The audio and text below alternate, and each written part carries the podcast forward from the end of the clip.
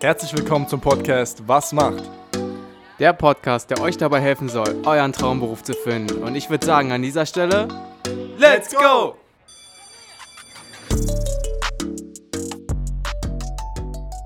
Herzlich willkommen zu einer weiteren Episode von Was macht? Ja, Björn, was macht ein Pilot?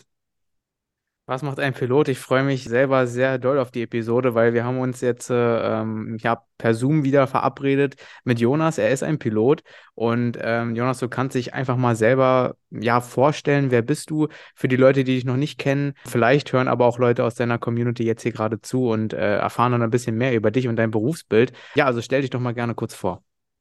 Ja, zuerst mal freue ich mich natürlich, da dabei sein zu dürfen bei diesem Podcast. Ähm, und zu mir, also ich bin Jonas, das wurde ja schon gesagt, 37 Jahre, wohne in München und bin jetzt seit ja zwölf Jahren, sage ich mal, fertiger Pilot. Das heißt, die Flugschule habe ich vor 15 Jahren angefangen und seit ungefähr dreieinhalb Jahren bin ich auf Langstrecke. Also es sind, unterscheidet man bei den Piloten ja auch immer noch, ob die eben Kurzstrecke oder Langstrecke fliegen. Okay, ja, das ist schon eine beachtlich äh, lange Zeit. Wie ist es dazu gekommen? Hast du in deiner Kindheit dir schon immer gedacht, ich möchte Pilot werden oder woher kommt oder woher kam dieser Berufswunsch? Ja, also bei mir ist so, ich wurde da schon ein bisschen beeinflusst durch meinen Vater, der war auch Pilot, der ist jetzt schon in Rente allerdings. Aber da habe ich das natürlich als kleines Kind schon immer gesehen, okay, der geht, zieht jetzt seine Uniform an, geht in die Arbeit, fliegt irgendwo weit weg oder eben nicht so weit weg, also je nach Kurz- oder Langstrecke. Und irgendwie hat mich das dann schon immer fasziniert. Und ähm, ich glaube, wo ich das erste Mal so sechs Jahre war, bin ich auch mal mit ihm mitgeflogen. Das weiß ich auch heute noch, da sind wir irgendwie nach Afrika geflogen, nach Nairobi, waren dann da eben drei Tage, haben eine Safari gemacht und alles. Und ähm, ja, eigentlich war ich dann immer fasziniert. Also viele sagen immer, oh, hat sich das nicht gestört, dass dein Vater so oft weg war oder halt ab und zu mal weg war oder nicht jeden Abend zu Hause, wie das halt so Standard ist. Aber ich fand das halt immer eher spannend und er hatte dann auch immer was zu erzählen, wenn er wieder zurückkam und ähm, auch zu sehen, wie glücklich der eigentlich mit seinem Beruf war. Also ich kenne das halt so von Bekannten oder so, die dann immer sagen, oh nee, schon wieder arbeiten oder so. Mein Vater hat sich gefühlt zumindest, oder das hat er so vermittelt, immer gefreut auf seinen Job und irgendwie hat sich das dann bei mir so eingebrannt und dann habe ich mir gedacht, boah, das muss auch was Gutes sein. Also wenn der das so toll findet. Und ähm, ja, dann hat man natürlich auch noch ein paar so Videos irgendwo gesehen oder sonst irgendwelche Anzeigen oder wenn mal im Fernsehen irgendwelche Dokus kamen und ja, irgendwie habe ich nur Positives dann gehört. Deswegen habe ich gedacht, wäre auf jeden Fall eine gute Wahl, diesen Job auszuüben. Ja, mega cool. Also ich meine, man hört da auch raus, dass dein Vater an sich sozusagen auch deine Art Vorbild war. Ja, mega coole Geschichten, die er dann zu erzählen hatte. Und du durftest dann, durftest du auch dann gleich im äh, Cockpit mitfliegen, dann als Sechsjähriger? Oder warst du dann auf den, ähm, sag ich mal, normalen Genau, nee, ich bin da sogar im, im Cockpit mitgeflogen. Damals war das natürlich alles noch ein bisschen einfacher, jetzt vor 9-11 da war die Cockpit-Tür eigentlich auch immer offen. Das heißt, wenn man im Urlaub geflogen ist, dann hat man als Kind da ja auch oft mal reingeschaut und hat die ganzen Knöpfe gesehen und sieht halt schon immer noch, sage ich mal, aber damals natürlich war ich da noch viel mehr fasziniert, einfach, wenn man noch nicht auch weiß, was das alles bedeutet und denkt sich einfach nur so, wow, so viele Knöpfe, Schalter, wie kann man das alles wissen, was da, was da zu bedienen ist oder so. Ja, also ich kann, ich kann das 100% nachvollziehen. Mir würde es, glaube ich, ähnlich gehen. Ja, man kennt das ja so aus Museen oder so, wo man auch so ein bisschen so dieses Cockpit sehen kann und da diese ganzen Knöpfe und so. Ist schon faszinierend auf jeden Fall. Ähm, jetzt haben wir erfahren, wie das so dazu gekommen ist, dass die Interesse bei dir äh, irgendwie ja hochgekommen ist, sich äh, verbreitet hat, dann auch bis in die Jugend. Wie ging es dann weiter für dich? Also hast du dann die Schule abgeschlossen und direkt äh, ja damit gestartet, äh, eine Ausbildung zu machen? Wie ist es eigentlich? Ist es eine Ausbildung, ist es ein Studiengang ähm, oder was ganz anderes? Äh, nimm uns da mal gerne mit. Ja, also bei mir war es so, ich habe zuerst nach der Schule noch studiert, weil ähm, wo ich fertig war mit der Schule, war die wirtschaftliche Lage gerade nicht so gut und die haben eigentlich auch keine Piloten gesucht. Also es war so ein Markt, wo man gesagt hat, okay, jetzt macht nicht unbedingt Sinn, Pilot zu werden. Deswegen habe ich dann erst was studiert, aber im Studium ist mir dann wieder aufgefallen, dass ich eigentlich nur das machen will und habe dann nach dem Vordiplom Cut gemacht und dann eben mich für die Ausbildung entschieden. Da gibt es eben verschiedene Möglichkeiten. Man kann es direkt bei einer Airline machen, die Flugschule oder man kann es privat machen. Natürlich ist der bevorzugte Weg für viele eben, das bei einer Airline zu machen, weil man A dann teilweise die Kosten erstmal vorgestreckt bekommt und B halt auch eine höhere Chance hat, dann bei der Airline eben anzufangen, dort dann eben auch zu arbeiten. Und da muss man dann wie so bei einem Auswahlverfahren so ein Assessment machen. Das geht über mehrere Tage. Wenn man das dann gemacht hat und erfolgreich bestanden hat, dann beginnt man mit der Ausbildung. Und die Ausbildung an sich kann man sich erstmal vorstellen. Also man geht auf eine Flugschule, da hat man dann eine Mischung aus Theorie und Praxis. Also ungefähr kann man sagen, ein Jahr ist Theorie und ein Jahr ist nur Praxis. Manchmal wird es so aufgeteilt, dass man sagt, man macht ein halbes Jahr Theorie, dann ein halbes Jahr Praxis. Man macht die komplette Theorie an einem Stück. Das ist je nach Flugschule verschieden, sage ich mal. Und dann so nach ungefähr zwei Jahren ist man mit der reinen Flugschulzeit fertig und geht dann eben zur Airline und macht dann da weiter sein Training.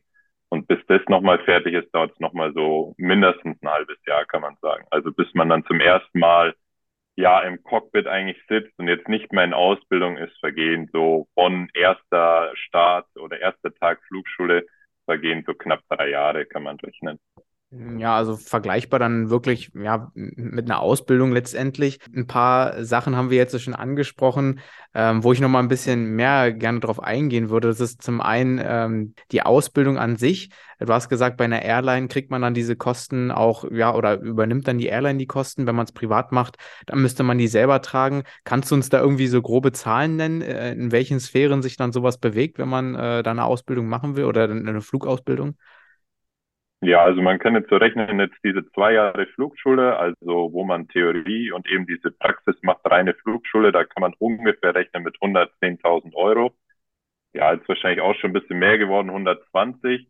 Und bei mir war es halt auch so, also das hat auch so viel gekostet, aber die Firma hat, sage ich mal, das erstmal komplett vorfinanziert und dann muss man einen Teil als Darlehen zurückzahlen. Ähm, das kommt jetzt darauf an, je nach Firma, je nach Flugschule, wie teuer das ist, aber ungefähr 100.000 Euro kann man schon rechnen. Und wenn man dann mit der Flugschule fertig ist, dann kommt man ja zu einer Airline und muss dann nochmal für diesen speziellen Flieger, den man dann fliegt, so ein Type-Rating machen, heißt es. Das heißt, für jeden Flieger, den man fliegt, braucht man so ein Type-Rating. Man kann jetzt nicht einfach hergehen und sagen, okay, morgen fliege ich den Jumbo, übermorgen fliege ich den 380, sondern man muss dann wieder so eine Ausbildung für den Flieger machen. Und das kostet ungefähr, kann man sagen, nochmal so gute 30.000 Euro, 35.000. Und da gibt es auch sage mal, Fluggesellschaften, da muss man das selber bezahlen. Also es kommt dann auf den Vertrag auch drauf an, den man dann unterschreibt. Hm. Ja, also alles in allem doch wirklich eine sehr, sehr teure Angelegenheit. Und ich stelle mir das auch so vor, dass es wahrscheinlich relativ viele Bewerber jedes Jahr gibt, äh, die sich äh, auf sowas bewerben. Wie war das bei dir? Du hast gesagt, es gab da so eine Art äh, Auswahlverfahren. Äh, wie, hat, wie hat sich das gestaltet? Also musstest du äh, vorab Tests machen? Gab es Vorstellungsgespräche oder wie lief das ab, dass ausgewählt wurde, dass du eben das machen darfst?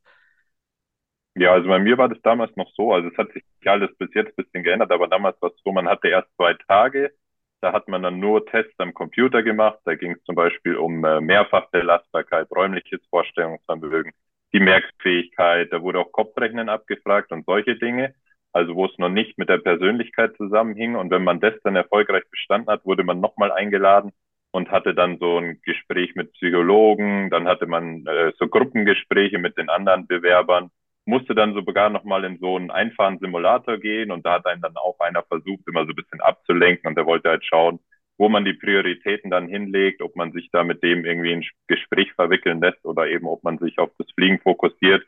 Und wenn man das dann auch geschafft hat, dann kam der letzte Punkt und das war dann so ein Interview.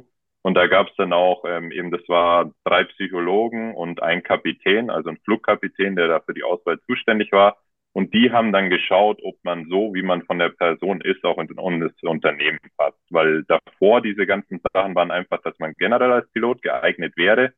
Und dann so die letzten, der letzte Tag oder die letzten zwei waren dann eigentlich so, passt man auch in die Fluggesellschaft oder in das Unternehmen. Ja, verrückt, also sehr, sehr viele Etappen. Jetzt kannst du uns ja gerne mal erzählen, wie diese Ausbildung außer inhaltlich. Also du hast gesagt, es wurde irgendwie aufgeteilt in Theorie und in Praxis, teilweise äh, mit jährlichen Abstufungen. Was war Inhalt bei der Theorie? Was war Praxis? Also du hast gerade schon irgendwie so einen, ähm, ja, so einen Flugsimulator in den Raum geworfen. Ich denke mal, das war dann so hauptsächlich die Praxis oder bist du dann tatsächlich auch irgendwie schon mitgeflogen? Ähm, also die Ausbildung ist einmal von der Theorie, das kann man sich fast so vorstellen wie eine Schule. Also man hat da verschiedene Fächer, jetzt zum Beispiel ähm, Performance war eins, dann Aircraft System war eins, dann Mass and Balance, also wo man so Berechnungen macht für die Starkgewichte zum Flieger, dann auch Luftrecht, dann ähm, auch jetzt irgendwie so Human Performance, also Sachen, wie es ist, wenn man jetzt nachts wach ist oder mal längere Zeit nicht schläft. Also da kann man sich das wirklich vorstellen wie in der Schule. Man hat einen Stundenplan bekommen und ist dann am Montag bis Freitag hingegangen von 8 bis 16 Uhr und hat dann danach dann auch, wo die Phase abgeschlossen war, musste man Prüfungen schreiben in den verschiedenen Fächern. Einmal intern von der Flugschule und dann auch noch einmal beim Luftfahrtbundesamt. Das sitzt in Braunschweig. Und das ist eigentlich für alle Sachen zuständig, was Luftfahrt betrifft in Deutschland. Und wenn man das dann geschafft hat, dann ging es in die Praxis. Die war bei uns in Amerika. Amerika deswegen, weil es einmal von den Spritkosten nicht so teuer ist, dort zu fliegen. Der Luftraum war nicht so überfüllt ist jetzt wie zum Beispiel in Deutschland oder so und das Wetter auch viel besser ist. Weil die erste Praxisphase, das war nur, da ist man nur auf Sicht geflogen. In so kleinen Propellermaschinen kann man sich vorstellen, vier Leute passen da ungefähr rein. Wir sind aber immer zu dritt geflogen. Das heißt, ein Fluglehrer war dabei und zwei Students und dann ist man irgendwo hingeflogen, hat verschiedene Sachen geübt, sage ich mal. Also jetzt zum Beispiel steile Kurven oder versucht in verschiedenen Kurven die Höhe zu halten und so verschiedene Sachen, was der Fluglehrer einem halt beibringen wollte. Also man kann sich das so wie Fahrschule vorstellen dem Auto, nur eben dann eine Dimension mehr. Und dann ist man irgendwo hingeflogen und dann hat man getauscht und anderes zurückgeflogen. Das ging auch nochmal so ein halbes Jahr. Und dann war noch ein halbes Jahr eben die Instrumentenphase, weil heutzutage, also das, was ich jetzt mache, ist eigentlich Fliegen nach Instrumenten, nennt man das. Und da war dann schon viel im Simulator, auch weil man das halt super im Simulator auch üben kann. War das dann auch so, dass der Fahrlehrer, sag ich mal, so ein, ja, auch nochmal Zugriff hatte auf die Maschine? Oder äh, warst du denn da wirklich alleine dran, jetzt, weil du gesagt hast, es war so eine kleine Maschine? Nee, genau. Also diese Maschinen, die kann man von beiden Seiten fliegen. Also da ist auf beiden Seiten so ein Steuerhorn, sagt man. Und ähm, der konnte dann schon auch mitmachen. Und ähm, manchmal hat der zum Beispiel auch, da hat man dann so einen Triebwerksausfall simuliert. Dann hat der einfach quasi den Schalter umgelegt, sozusagen. Dass, also man hat den nicht komplett ausgemacht, aber eben auf Leerlauf gezogen. Und da musste man eben auch so ein spezielles Verfahren dann eben abfliegen und der hat dann geschaut, dass man das auch richtig macht.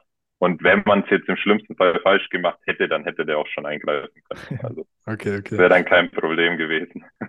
Wie viele, wie viele Stunden, also Flugstunden waren es ungefähr? Äh, jetzt rein theoretisch nur die Praxis?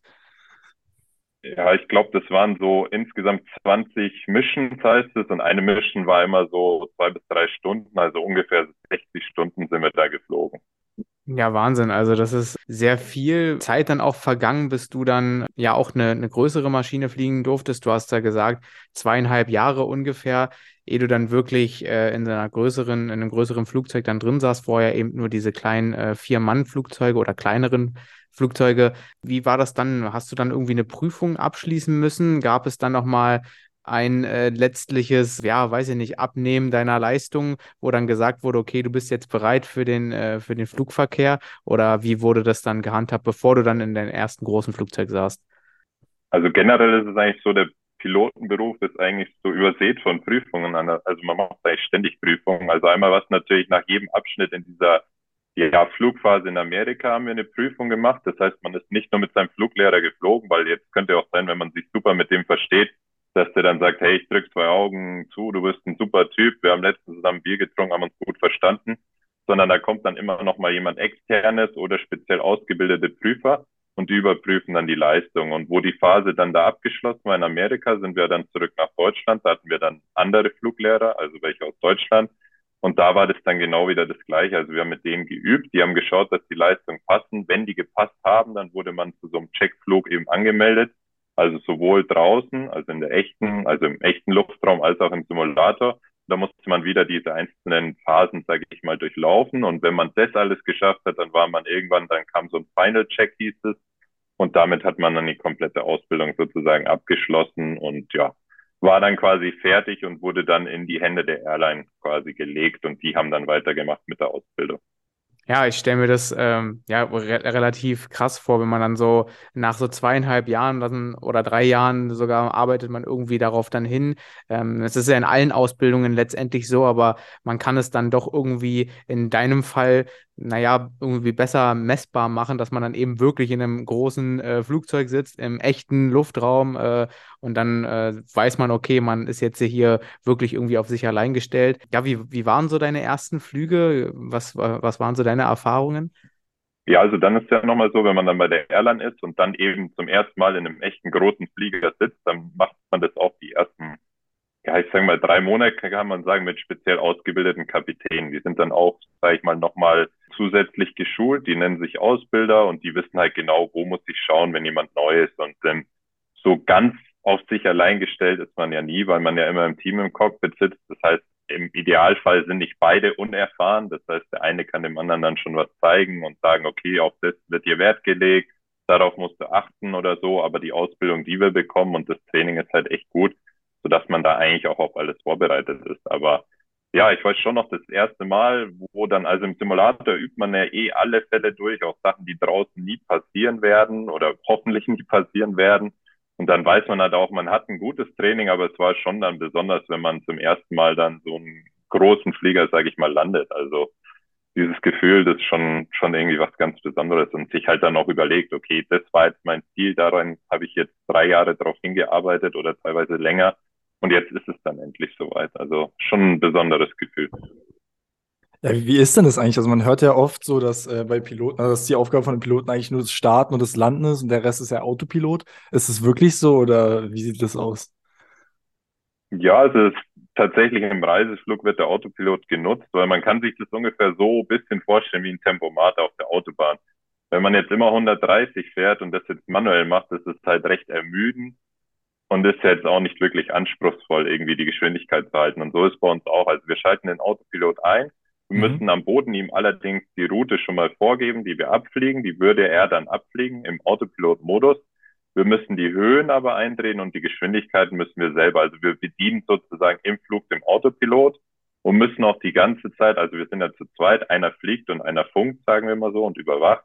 Der, der Funk muss sich dann die ganze Zeit bei neuen Lotsen melden, also bei diesen Controllern, die eben den Luftraum überwachen. Und die geben uns dann eigentlich auch oft Anweisungen. Das heißt, man muss dann auch eben den Autopiloten die ganze Zeit bedienen und die Eingaben auch die ganze Zeit ändern. Also jetzt zum Beispiel auf einem Flug von München nach Hamburg ist man sicher in Kontakt mit, ja, ich sag mal, 20 verschiedenen Fluglotsen. So kann man mhm. sich das vorstellen. Und man fliegt ja weniger als eine Stunde hin. Das heißt, es ist eigentlich schon immer was zu tun. Und da muss man auch wieder die Landung, sage ich mal, vorbereiten. Da muss sich das Wetter holen. Man muss eine Performance Calculation machen für die Landung, also eine Berechnung, ähm, wie die Anfluggeschwindigkeiten sind. Das gleiche gilt auch für den Start. Also das muss man schon immer alles machen. Also jetzt, dass man nur rumsitzt und Kaffee trinkt, so ist es leider nicht. Ja, ich fand es auch gut, dass du vorhin erwähnt hast, dass ja äh, letztendlich nicht nur du irgendwie dafür verantwortlich bist, dass das Flugzeug startet, landet, gut dafür bist äh, du als Kapitän auf jeden Fall verantwortlich, aber so das Ganze drumherum, ähm, da ist ja eben auch immer eine ganze Crew noch mit dabei. Ähm, wir hatten auch schon tatsächlich mit einer Flugbegleiterin, Katja, ein Interview und hatten sie eben auch gefragt zu ihrem Berufsbild, äh, wenn man dann wirklich Flugbegleiterin ist, wie es dann, wie es dann so abläuft. Und sie hatte uns auch gesagt, dass sich das Team im Prinzip fast immer ändert, dass man also nie zusammenarbeitet oder wenn dann nur durch Zufall mit jemandem, den man schon kennt. Ist das bei euch äh, Kapitänen dann auch so äh, oder bei euch Piloten? Habt ihr dann als Zweitpilot bei so einer Langstrecke dann auch jemanden, den ihr vorher eigentlich gar nicht kennt? Oder über die Jahre kennt man sich dann doch irgendwie? Wie läuft das ab? Also es ist ja so, dass es im Cockpit einen Kapitän gibt und einen ersten Offizier oder Co-Pilot oder Pilot, wie man das auch immer sagt. Ähm, ich bin jetzt Co-Pilot, erster Offizier, ähm, aber von den Aufgaben ist es eigentlich so, dass beide das Gleiche machen. Nur am Schluss die Verantwortung, die trägt der Kapitän. Also zum Beispiel auch, wenn man jetzt den Flug nach Hamburg nimmt, dann fliegt der Co-Pilot zum Beispiel hin und der Kapitän dann wieder zurück. Oder umgekehrt. Also der Kapitän kann das auch eigentlich immer festlegen, ob er jetzt lieber irgendwo hinfliegt oder zurück. Und der Co-Pilot muss sich halt dann damit abfinden. Und das ist bei uns halt schon so, also wir sind ja eine relativ große Firma, dass es da schon viele Kollegen gibt und das eigentlich auch jedes Mal dann neu durchgewürfelt wird von den Dienstplänen. Man kann da natürlich ein bisschen Einfluss drauf nehmen, wenn man jetzt einen Kapitän gut kennt oder auch jemanden aus der Kabine gut kennt und sagt, oh, mit dem würde ich gerne mal wieder zusammen fliegen. Dann haben wir da so ein System, wo wir alle Touren für den nächsten Monat sehen und dann kann man so einen Hauptwunsch äußern und jetzt zum Beispiel dann auch sagen, so, ah, lass doch mal wieder zusammen irgendwo hinfliegen und dann sucht man sich halt eine Tour aus. Und das klappt dann eigentlich schon öfter mal. Also man hat schon Einfluss drauf, aber im Normalfall ist es schon so, dass man immer irgendwie wieder mit neuen Kollegen fliegt und sich dann immer wieder neu auf die auch einstellen muss.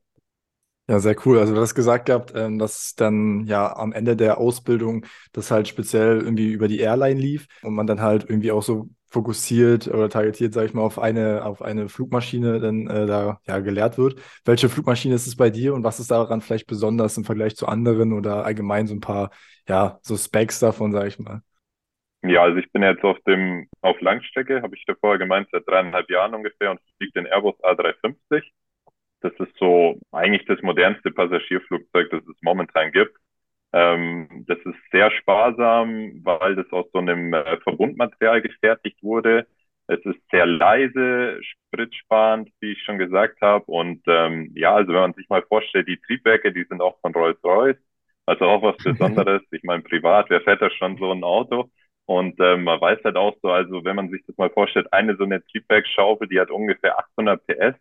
Das ja ist vergleichbar mit einem Formel 1 Wagen. Und pro Triebwerk haben wir halt ähm, 68 pro Triebwerk.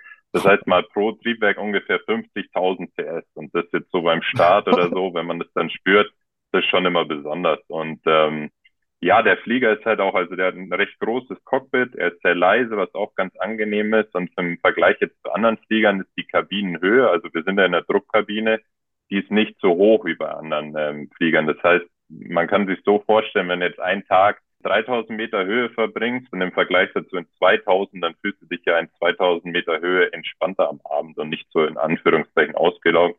Die Luft ist nicht ganz so trocken und ist einfach angenehmer für den Körper.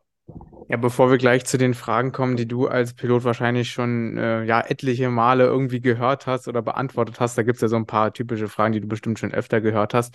Würde mich jetzt aber, würde mich jetzt aber noch äh, interessieren vorher, äh, ob du so eine Lieblingsstrecke hast oder ob du irgendwie sagen kannst, gibt es da irgendwie eine Verbindung, die dir am meisten Spaß macht? Wenn du jetzt auch sagst, du bist eher auf Langstrecke unterwegs, was gibt es da, was dir am meisten Spaß macht? Ja, also generell momentan ist es eigentlich so, also wir haben so ungefähr 17, 18 Ziele auf Langstrecke, kann man sagen. Das heißt, natürlich wiederholt sich das mal und äh, jedes Ziel hat irgendwas Besonderes. Also wenn man sich jetzt mal vorstellt, man fliegt irgendwie nach Singapur, die Stadt an sich ist toll, aber genauso Los Angeles. Und ähm, ja, jetzt im Winter ist es natürlich immer schön, auf die Südhalbkugel zu fliegen. Das heißt, wir haben zum Beispiel Rio de Janeiro, oder jetzt auch Kapstadt und dann ist halt einfach mal schön, wenn man weiß, okay, jetzt so daheim ist irgendwie so Temperaturen um den Gefrierpunkt und Nieselregen oder so, grau in grau. Und dann fliegt man halt nach Kapstadt und weiß, man hat jetzt zwei Tage dann irgendwie an die 30 Grad und Sonnenschein. Ähm, ich bin aber auch ganz gerne jetzt so eigentlich in Asien unterwegs, weil da das halt von der Kultur nochmal komplett anders ist jetzt zu Europa und Amerika. Amerika schauen die Leute ja doch so aus wie wir und man wird jetzt nicht unbedingt erkannt, dass man nicht von da kommt das Essen ist auch recht ähnlich. Ähm, sowas bekommt man bei uns ja eigentlich auch, aber wenn man dann jetzt irgendwo in Hongkong unterwegs ist, wo alles auf Japanisch, äh, in Tokio unterwegs ist, alles auf Japanisch steht und man da irgendwie Sushi essen geht oder so, dann ist das schon was ganz anderes und erweitert halt auch extrem den Horizont dann, wenn es ums Reisen geht. Ja, auf jeden Fall. Ich kann mir auch vorstellen, dass äh, Sushi dann in äh, Tokio dann nochmal ein bisschen anders ist als das Sushi hier. Genau, ja, Jonas, ich hatte ja angesprochen, dass wir halt eine Frage mal stellen, die so ein bisschen typisch wahrscheinlich ist, die du auch schon ein paar Mal gehört hast, ein bisschen abgedroschen vielleicht auch. Aber man muss es ja nachfragen, wie ist das so, wenn man dann diesen Flug hat, ist das dann eine Woche Urlaub und äh, ist dann sozusagen nur 15 Stunden mal fliegen, dann geht es wieder eine Woche in ein anderes Land. Wie läuft das? Also hast du dann sozusagen immer äh, auch schön Urlaub dann dabei oder äh, wie läuft das ab? Nee, also jetzt so Wochenstopps haben wir leider nicht. Das hängt natürlich auch ein bisschen damit ab, wie oft dahin geflogen wird. Also wir fliegen momentan eigentlich fast alles jeden Tag an, jede Destination. Ähm, das heißt, die Firma schaut natürlich auch, dass wir vor Ort immer nur die minimale Ruhezeit haben, die wir vom Gesetzgeber brauchen. Man kann sich das so vorstellen, alles, was jetzt irgendwie Ostküste ist, also um die ja, acht Stunden Flug, hat man 24 Stunden frei vor Ort und alles, was länger ist, hat man dann 48 Stunden, also zwei lokale Nächte. Ähm, wenn man jetzt da allerdings hinfliegt, also ich nehme jetzt zum Beispiel mal San Francisco als Beispiel, man fliegt dahin, die Flugzeit, ja, zwölf Stunden ungefähr. Das heißt, man fliegt hier irgendwann los, fliegt die Nacht sozusagen durch, hat dann natürlich schon eine kurze Pause, weil man das auch verstärkt fliegt. Das heißt, drei Leute im Cockpit aber mehr als zwei Stunden oder eineinhalb schläft man dann auch nicht in diesem Crewrest und dann kommt man an und hat dann zwei Tage frei. In den zwei Tagen muss man sich natürlich auch einerseits erholen von dem Flug, das heißt den Schlaf irgendwie nachholen und weiß dann auch zwei Tage später fliegt man ja den gleichen Flug, also nochmal elf Stunden oder so wieder zurück und es geht auch wieder durch die Nacht. Das heißt, man muss sich da auch irgendwie bisschen, sag ich mal, schonen und kann jetzt nicht sagen, okay, ich mache jetzt zwei Tage hier irgendwie tolles Programm, mache irgendwie eine Segelfahrt oder alles mögliche, mhm. ist man halt für den Rückflug nicht fit. Aber generell ist es schon so, dass man von dem Land was mitbekommt und ähm, sich auch immer irgendwas anschauen kann. Und ähm, das ist auf jeden Fall ein großer Vorteil von dem Beruf, dass man eben die Möglichkeit hat, eben fremde Städte kennenzulernen und fremde Kulturen und da was zu sehen. Ja, stelle ich mir auch krass vor. Ich glaube, du hast gesagt, irgendwie 12, 13 Jahre machst du das jetzt schon. Und äh, wo du da schon überall warst und wie lange du auch schon überall warst, äh, da hast du bestimmt schon einiges an Kultur mitnehmen können. Jetzt auch so ein bisschen nochmal bezogen auf diese Frage, so, was den Lifestyle angeht. Äh, wie war das eigentlich so gewesen für dich, dieser Schiff? Weil du ja meintest, du hast vorher äh, studiert gehabt und äh, warst so wie wir jetzt beispielsweise irgendwie so lokal an einen Ort gebunden, hast dann da irgendwie deine Routine gehabt und so. Und jetzt plötzlich bist du Pilot und äh, bist viel unterwegs, bist äh, selten zu Hause. Wie war das für dich persönlich, so dieser Shift vom Lifestyle her? Ja, es ist auf jeden Fall eine Umstellung. So selber bekommt man das gar nicht so mit, sondern erst, wenn man es dann halt mit den Freunden vergleicht oder wenn jetzt irgendwas zu Hause ist, was dringend erledigt werden muss. Aber sonst ist es eigentlich schon immer so vom Gefühl her, okay, ich bin jetzt fünf Tage, eben auf Kurzstrecke waren das ja auch teilweise fünf Tage, die man weg war, nur halt eben jeden Tag in einer anderen Stadt, packt seinen Koffer, ist dann weg und kommt nach fünf Tagen wieder, hat dann irgendwie zwei, drei Tage frei und dann geht's wieder los. Also von der Arbeit her ist es schon so, dass wenn man irgendwo ist, dann hat man natürlich keine Arbeit, aber man kann in der Zeit natürlich auch jetzt nicht irgendwelche Sachen erledigen, die man zu Hause erledigen müsste. Und wenn es nur so Basics sind, wie mal wieder zum Friseur zu gehen, zum Zahnarzt, muss man halt dann auch alles irgendwie in diese freien Tage packen. Und dann ist es auch noch so, man will ja auch noch ein soziales Leben haben. Das hat man natürlich unterwegs dann so manchmal mit der Crew. Man versteht sich gut, man unternimmt was zusammen. Aber man hat ja auch seine Freunde so von früher und da ist schon so, dass man ihn natürlich dann weniger sieht dann eigentlich auch schaut, dass man das in den freien Tagen irgendwie dann alles unterbringt und die dann auch irgendwie sieht und sich mit denen connectet und so. Ja, ähm, du hast uns jetzt schon sehr viel äh, Einblicke gegeben, so in den Alltag eines Piloten oder in deinen Alltag. Wie sieht es so in der Zukunft aus? Gibt es eine Art Weiterbildungsmöglichkeit?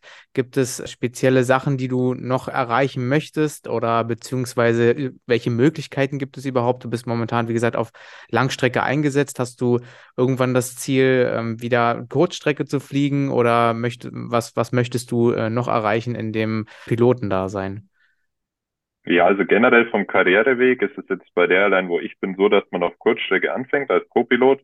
Dann hat man die Möglichkeit, ähm, auf Langstrecke zu gehen, Co-Pilot. Also das kann man auch erst nach einer gewissen Zeit machen.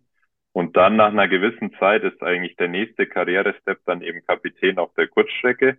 Und dann das Endziel, wenn man das möchte, ist Kapitän dann auf der Langstrecke. Aber dieses Langstrecke muss man nicht machen. Man kann es, man muss es nicht. Aber also ich persönlich äh, fühle mich da momentan viel wohler auf der Langstrecke, weil es halt auf jeden Fall exotischer ist und man halt auch was von der Welt sieht. Also jetzt nochmal, um auf die Frage zurückzukommen, mein Karriereziel wäre irgendwann natürlich Kapitän Langstrecke und der nächste Step ist dann erstmal Kapitän Kurzstrecke. Und was es sonst noch so für Möglichkeiten gibt, also man kann auch irgendwelche Bodentätigkeiten übernehmen. Das heißt, man kann zum Beispiel in die Ausbildung gehen, ähm, was ich vorher angesprochen habe, zum Beispiel auch bei diesen Auswahlgesprächen damals, da war ja auch immer ein Auswahlkapitän dabei. Dann gibt es auch spezielle Piloten, die andere Piloten dann wieder ausbilden, wenn die ganz neu auf den Flieger kommen.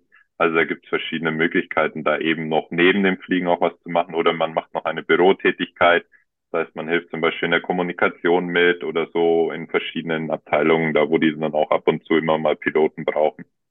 Ja, sehr interessant, dass du äh, da so viele Sachen aufzählen kannst, was man dann noch machen kann. Aber für dich geht es also in der Luft erstmal weiter. Vielleicht äh, kommen wir auch gleich erstmal auf die Rahmenbedingungen. Wir hatten es schon vor dem Podcast angesprochen. Sicherlich wirst du nicht die genauen Zahlen sagen können, äh, was jetzt so Gehalt, Urlaubszeit angeht.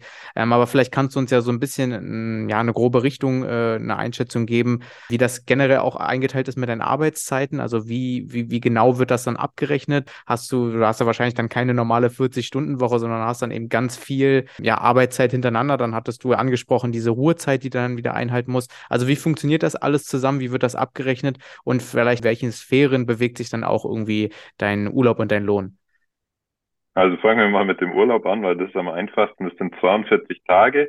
Da sagt natürlich auch erstmal jeder, boah, ist das viel, aber man muss bedenken, wenn ich eine Woche Urlaub nehme, dann brauche ich da wirklich die sieben Tage für, weil wir ja kein Wochenende, keine Feiertage oder sowas haben. Das heißt, ich habe eigentlich auch sechs Wochen Urlaub und ähm, ich glaube, das ist in Deutschland sogar vertraglich so oder gesetzlich so geregelt, dass man das haben muss. Ähm, und dann ist halt so im Monat habe ich immer mindestens zehn Tage frei. Das sind halt ungefähr bei einem normalen Arbeitnehmer die, die Wochenenden. Die haben wir dann halt nicht am Wochenende frei, sondern eben kann mal sein Montag, Dienstag, kann mal sein Mittwoch, Donnerstag, also einfach nicht fest. Ja, dann haben wir nochmal so, also es ist auch wieder verschieden. Bei uns ist es jetzt so, dass wir einmal so einen Viertagesblock an freien Tagen noch setzen können. Also die sind dann aber schon manchmal in den zehn Tagen dabei. Aber wenn man jetzt zum Beispiel sagt, ach, an dem Wochenende ist irgendwie ein Junggesellenabschied oder ein Geburtstag oder da brauche ich auf jeden Fall frei, dann kann ich mir die so frei legen oder wünschen. Und ähm, zum Gehalt ist es so, natürlich sagen viele immer, oh, das ist so ein hohes Einstiegsgehalt in Anführungszeichen. Man muss halt auch bedenken, dass man eben diese Schulden noch hat, die man einmal da zurückzahlen muss von der Ausbildung. Und man kann so ungefähr sagen, das ist natürlich jetzt auch wieder unterschiedlich, bei welcher Airline man anfängt. Also 50 bis 60.000 im Jahr ist das Einstiegsgehalt. Ja, genau diese Frage, die wollte ich auch noch stellen, äh, wie das dann abläuft mit dieser Vorfinanzierung und die Abzahlung davon. Also kannst du da irgendwie selber festlegen, ähm, wie du da jetzt die Raten zahlst oder wird es direkt bei der Abrechnung von deinem Lohn irgendwie mit abgezogen oder wie sieht das aus? Also dadurch, dass ich ja bei der Flugschule von der Airline war, hatten die auch das Darlehen organisiert. Wenn man das jetzt privat macht, muss man sich halt selber bei einer Bank drum kümmern. Aber bei uns war es quasi so, also die haben uns den Darlehensvertrag, den haben wir gleich am Anfang mitbekommen und dann konnten wir zwei Rückzahlungsmodelle wählen. Bei dem einen war es quasi eine Rate jeden Monat, die immer gleichbleibend ist und bei dem anderen war es so, man hat erst niedriger angefangen und hat dann höher. Also ich war so gestaffelt quasi. Erst waren es 300 und dann irgendwie 600 Euro oder 500 Euro im Monat. Ich weiß es gar nicht mehr genau. Aber ich also. bin jetzt dann auch schon fast fertig mit dem Zurückzahlen des Darlehens. Also man überlegt, ich bin jetzt seit ja zwölf Jahren dabei. Also dauert natürlich schon eine lange Zeit, bis man es dann auch zurückbezahlt hat. Ja, cool, aber auf jeden Fall die Perspektive zu haben, dass man so ein Gefühl dafür bekommt, wie lange das dann dauert, um das zurückzuzahlen. So ja. Ungefähr.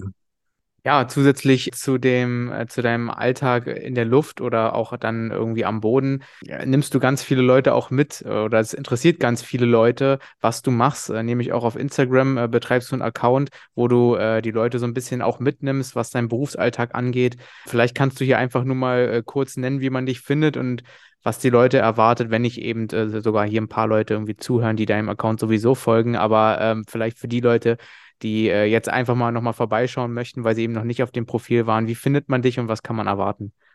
Ja, also mein Account heißt Jonas und dann Unterstrich SoFly. Ähm, ich habe das eigentlich angefangen, weil wirklich so, wie, weil ich gemerkt habe, so wenn man sagt, man ist Pilot, dann finden das ja am Anfang immer super viele Leute toll, aber so richtig, wie das dann abläuft, wissen halt wenige. Und ich möchte auf dem Kanal eigentlich einfach so ein, ja, so ein Einblick in mein Leben geben. Also es besteht jetzt nicht nur aus Pflegen, sondern auch, was ich privat mache, wo ich in Urlaub hinfahre, was ich für Sport mache, aber eben ein Großteil ist wirklich das Fliegen und dann zeige ich den Leuten halt einmal so Bilder eben aus dem Cockpit, natürlich nur in äh, Flugphasen, die jetzt nicht irgendwie kritisch sind oder mit einer speziellen Halterung am, Fen am Fenster festgemacht, also dass ich da auch nicht beeinträchtigt werde. Aber man sieht halt teilweise im Cockpit Sachen auch jetzt im Himmel oder ja, so Sonnenuntergänge, die man in der Passagierkabine gar nicht so wahrnimmt.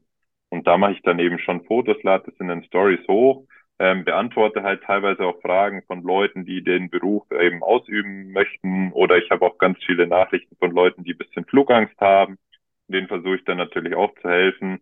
Und schön ist halt schon, wenn man immer so Feedback bekommt, ja, durch dich traue ich mich jetzt wieder fliegen. Oder eine Mutter hat mir mal eine Nachricht geschrieben, beziehungsweise hat mich sogar irgendwo live getroffen und hat gemeint, seit ihr Sohn mir quasi folgt, ist er motiviert, geht zum Sport und lernt viel, weil er halt auch Pilot werden will. Und ich so bisschen so sozusagen so ein, ja, kein Vorbild, aber eine Motivationsquelle für ihn war. Und das ist dann natürlich schon schön, wenn man sowas erreichen kann.